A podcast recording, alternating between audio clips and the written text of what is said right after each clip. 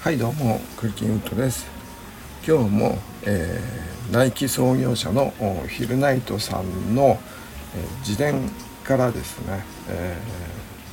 ー、その頃の時代背景を追いつつ話してみたいと思います、え前回ですね、え1973年の鬼塚が訴訟を起こしたということですね、えでまあその時代というのがまあ、アメリカのね、えー、ベトナムからの撤退をニクソン大統領が決めて、え、撤退し始めると。それから、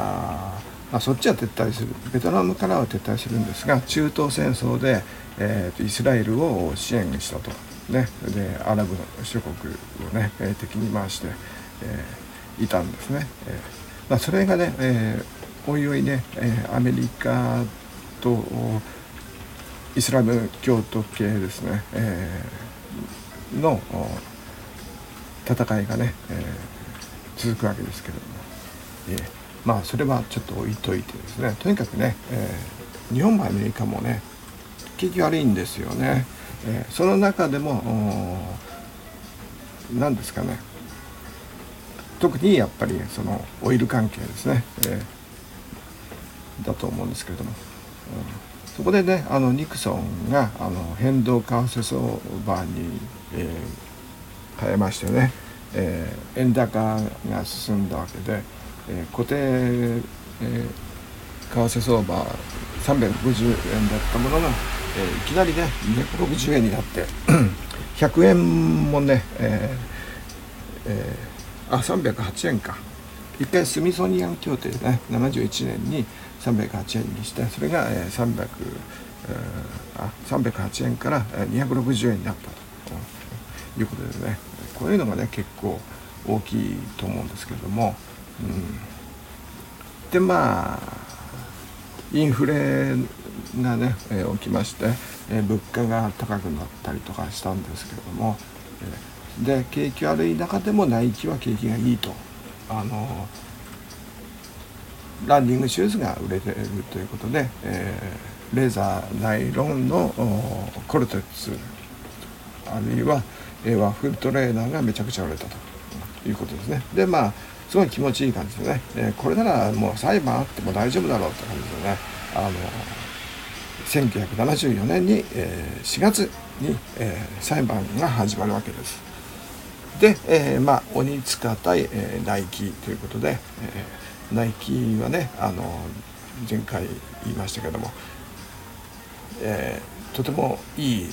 弁護士ね、えストラッサーロブ・ストラッサーというね、えー、とてもあの巨漢の体の大きい、えー、弁護士といとこのね、えハウザーさんがついてまして。でまあ裁判が始まりましてまあ昼夏さんもなんか喋った証言者としてね喋ったんですけどなんかしどろモドロだったらしくて、えー、なんかね、えー、ずっとねあの鬼塚にあの嘘ついて きたことを全部正直にあの喋ったらしいですよ。あのブルーリボン社がなかったのにあったとかね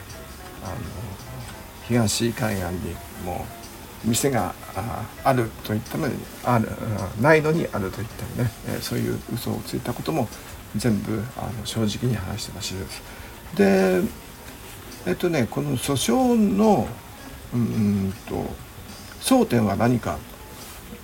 ということなんですが結局あれですねその嘘をついたってことと契約を破ってああの鬼塚側のね、えー、訴えは契約を破って、えー、他のあ自分たちの靴を作ったと売っているということですね。で他社メーカーのものはあの売っちゃいけないっていうのでその他社メーカーっていうのがあのネックだったんでしょうね。あのナイキにとっては他社メーカーではなく自社メーカーだっていうことなんでしょうかね。その辺がねあのちょっとヒルナイトさんのこの本にはねその辺はあんまり詳しく書いてないんですがとにかくねあのこの裁判で勝ったということですね。あの鬼塚側のあの北見さんについてたカバン持ちだった人がね若い社員がえー、正直になんか答えてくれてあの北見さんがブルーリボンを切って他店と契約しようとしていたっていうことをねあのきちっと証言してくれたみたいでそれで勝ったと。で勝って何が得られたかというと、えー、コルテッツとボストンの商標を保持することができたと。で、えーと、プラス、えー、あれですか賠償金が40万ドルということでとにかく勝ったということですね。えー、まあジョンソンさんとあれですねいやジョンソンさんがあのコルテッツやボストンの素晴らしさをねえっ、ー、とくどくどとね喋、えー、ったらしいんですけども。うん。まあストラッサー弁護士が良かったんでしょうね。まあそういうことも書いてます。はい、でえー、とね ここに勝ちましてやったよって感じでね、えー、いうことでそのストラッサーさんが頑張ったって感じであのすごく仲良くなったんでしょうね桐谷さん。あのブルーリボン社のブルーリボン社じゃなくてもこの頃ナイキですか。ナイキの専属弁護士になってもらったらしいんですけどもこれがねすごくね後々あのストラッサーさんがねあのいろいろ頑張ってくれるんですよね。えー、で、えー、この頃はまあさっき言ったかな。あの円高がね響いてきましてね、えー、74年にね一時、え、200円になるっていうことですよね。うん、これが大きくてうん、あと日本のね人件費もあの上がってるんですね。物価が上がって、えー、人件費も上がるっていう感じで、えー、でどんくらい物価上がったのかっていうのをねちょっとねまたバーっていうのもあれなんで「少年ジャンプ」がね、えー、どんだけ、えー、あの「少年ジャンプ」ですねあのー「鬼滅の刃」ですか今は。うん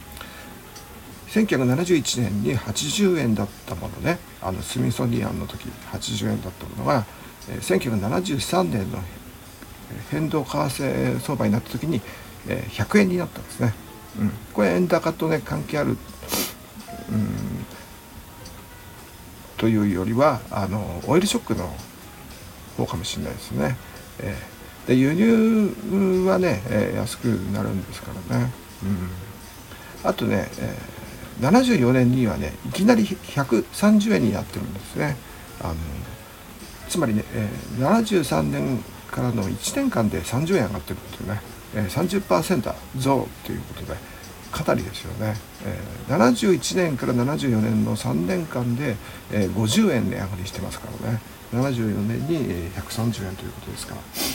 ら、はい、それでまあこのねヒルナイトさんが書いてるには、えー、もう日本人の人件費が上がってるしあの物価も上がってるし製造国をね変えなきゃいかんなと思ってたんですよね。でなんかね台湾をね、え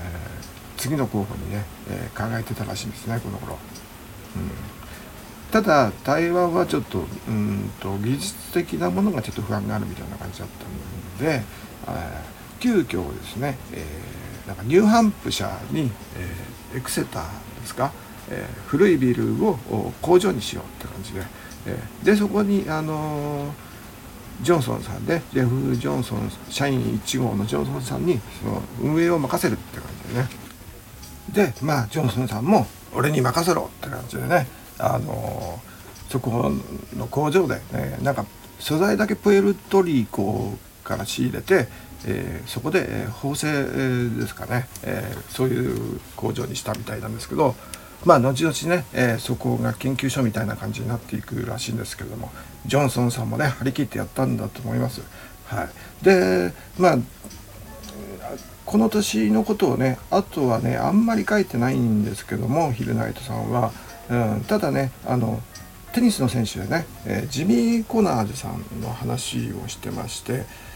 えっとねなんかウィンブルドンで優勝して全米でも優勝した後でなんかねナイキを履いていたらしくてでね5,000ドルで契約しようとしたんだけどえー、とヨーロッパに遠征にして行ってる間に他の企業に、えー、取られちゃったらしいんですね。えー、なんかそのことをブツブツとなんか言ってますね。惜しいことしたみたいな感じでね。言ってますけれども、で社会的なこうこの頃のね74年は割とこうごたごたしたあ時期でえっ、ー、とニクソン大統領が辞任するんですね。あのウォーターゲート事件といって、えーと、2年くらい前か？2年前の民衆党の本部ビルかな、うん、ウォーターゲートビルの民主党の本部の盗聴事件に関わっていたという疑惑が出てきましたね。それで、えーと、ニクソン大統領がね、えー、辞めちゃうんですね。大統領を辞任するんですね、うん、なんか疑惑っていうかもうほぼやったんだろうみたいな感じになってたみたいでこの頃ねあのテレビをつけるとこの事件の話と日本でもねウォーターゲート事件ニクソンあとキッシンジャー国務長官とかねなんかそういう話が結構そういう言葉がねなんか子供ながらにもなんとなく覚えてますねそういう人たちの。うん、はい、で、まあとにかく、えー、景気は悪いけどもナイキの景気はいい良かったということですね。えー、でね次の年に来ますと75年ですね。えー、いきなりね問題を抱えるわけで、え、それはねもう前々からなんとなく分かっていたことなんですけども銀行にも言われていたことですよね不安というか懸念と言いますかねあの会社のね急激な成長っていうのはどうしてもこう物を売る商売の場合はえ資産とかね在庫が増えるわけですよねその分そうするとあの急激な成長なのでキャッシュが足りなくなるんですよ。えー、なんと言いますかね、えー、何もないキャッシュ自体がない在庫があるんだけど物は商品はあるんだけどキャッシュがない期間があの巨大になるとか金額がね、えー巨額になるんですねその分。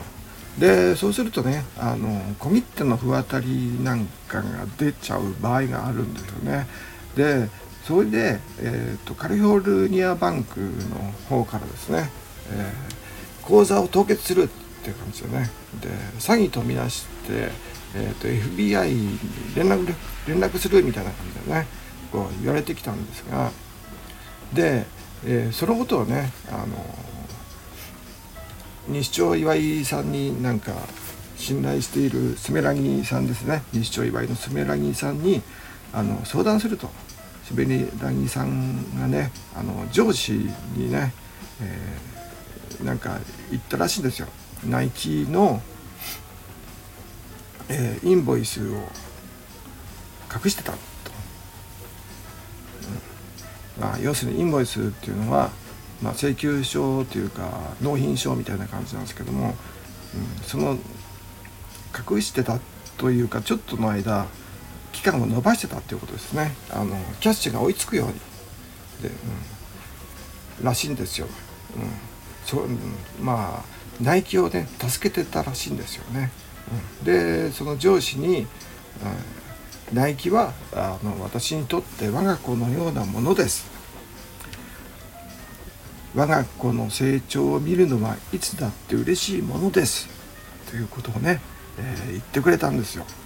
でフィルムナイトさんはもう感動しちゃいますよね。そんなこと言ってもくれたらね。すごいなんか熱い友情みたいなものを感じますよね、えー、でねあのその上司はねなんか怖い人だったらしいんですけどもきっとそのスペラギーさんの言葉に感動したのか、えー銀行プラス FBI に対しては、えー、日照が持ちますと。全額持ちます。日照が持ちますって感じでね、えー、言ってくれて、えー、なんとかその詐欺事件とはならなかったと。日照に、えー、助けられたという話をしてまして75年はね、えー、大体こんな感じなんですけれどもあのー、すごくいい具合にナイキはナイキは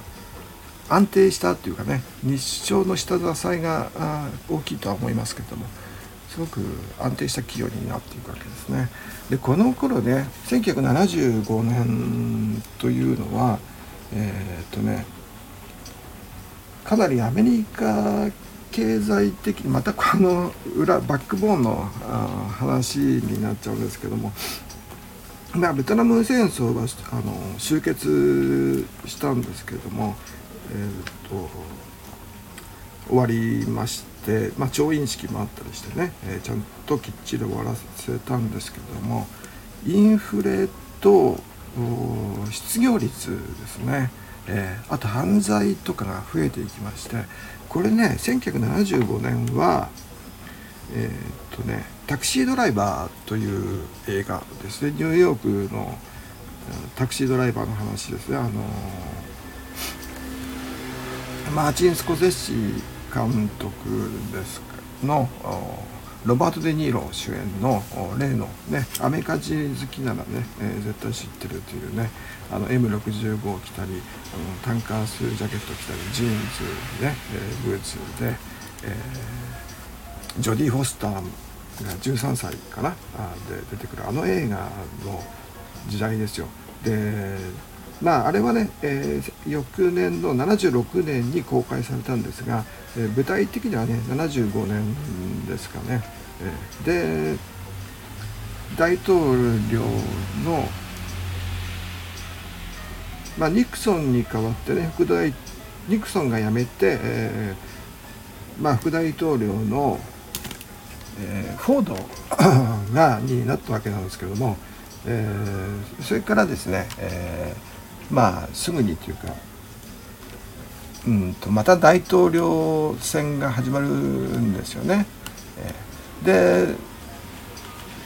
76年にその大統領選があるわけなんですけどもその前の年の75年のに作られたんですけども76年の公開を見てこの映画が作られたんじゃないかなと思うんですけどもあの時はねそのニューヨークの風景がですねその犯罪だらけでねあのロバート・デ・ニーロがコンビニ強盗コンビニっていうかスーパー強盗かな、うん、を撃ったりとか するシーンとかね。あと貧困とか、え麻薬とかね、えそういう犯罪に満ちたあこの街をきれいにしたいっていうのがね、えー、なんていうかその 映画のストーリーなんですけれども。まあテーマ的にはねいろいろ言われてますけどもアメリカのね、えー、第二次世界大戦のヨーロッパへの介入ですね。ヨーロッパ北アフリカへの介入とあとみな、えー、ベトナムへの介入は正義なのかとかね、えー、どうかということをあのタンカスジャケットと、えー、M65 でね、えー、でまあロバート・デ・ニーロはベトナムを73年に名誉除隊というふうに、えーという役柄なんですけれども、うん、ベトナムは正しかったのかということとあと町のねその13歳の娼婦を救うということがね、えー、こう市民レベルのねあの良心というものとね、えー、アメリカの正義と、うん、市民の良心、うん、といいますかねそういうのがテーマに、まあ、これねあのタクシードライバーに関してはまた別であのァッションも含めてねあの話したいとは 思いますけどもなんか2時間くらい喋りそうですけどもねあの映画より長く喋りそうなのであの今はあのそういう状況だったという話をしておきます。ナイキはあの好景気なんですけれどもうんとニューヨークまあニューヨークだけじゃないんですけどもまあアメリカ全体ね、えー、景気は良くないと。いうことねあの、まあ、日本車とか日本製品のね、えー、あの流入とかも影響あったと思いますけども、まあ、まあそういう感じですね。で75年は日本はどういう感じだったのかというとね、えー、と何ですかねベイシティローラーズとか、えー、暴走族とかですかね、えー、そんな感じで、ん、ファッション的に言うとねニュートラとかですかね、えー、ニュートラが出たってことは JJ ですかね、えー、そういう時代ではありましたけど。まあまあやっぱ景気も回復して、えー、でね、えー、オイルショックから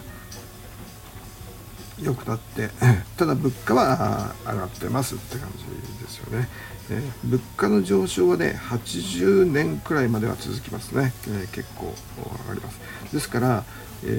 ー、70年代60年代70年代に、え少年時代少女時代を送った子供時代ね成長期を送った人たちは物価は上がるのが当然だと思って育ってたんですよね。えー、ですから80年を過ぎてからね、えー、なんか逆にね安くなったりとかするのがね、えー、不思議だったりとかするんですけども。えー、っとね尾崎豊がね「えー、15の夜で」えー、歌ってた「100円で買えるあったかい、うん、ぬくもりかな、うん、100円で買えるあの多分缶コーヒーのことだと思う。缶コーヒーのね自動販売機だと思うんですけども尾崎豊が15歳の時っていうのはね多分80 1983年頃だと思うんで違うかな？80年 80, 80年か。うん。まあそんくらいだと思うんですけどね、まあ、今でもね、まあ、30年以上前なんですけども今でもね自販機で100円のコーヒー売ってますからね。うん、で消費税はあの当時80年代消費税なかったんですよね前半は、うん、消費税なくて100円で今消費税8%で、えー、自販機のコーヒー100円ってどういうことって感じですよね。デフレもいいとこだった感じもしますけれども、えー、と全然ねあのスニーカーとナイキと関係ない話になってしまいましたがちょっとね、えー、1975年ということでうんとねフィル・ナイトさんのこの「シュードッグ」も75年から先はねもう第2部って感じであのすごく簡単にさささっと80年の、えー、株式上場までですね、うん、淡々とさーっと書いてるんでこれをね今しゃべるか次回にするかを考えたんですけども今22分ですけどもねこの最高のところね1時間くらいずっと喋ってるんで今日はねあのー、雨も降ってるしねこんくらいにします。すいません。最後まで聞いてくれた方、えー、本当にありがとうございます、えー、次回は、えーラスト。ね、えー、シュードッグからは最後になります。今日は、えー、75年までこのくらいにしておこうかなと思います。それでは失礼します。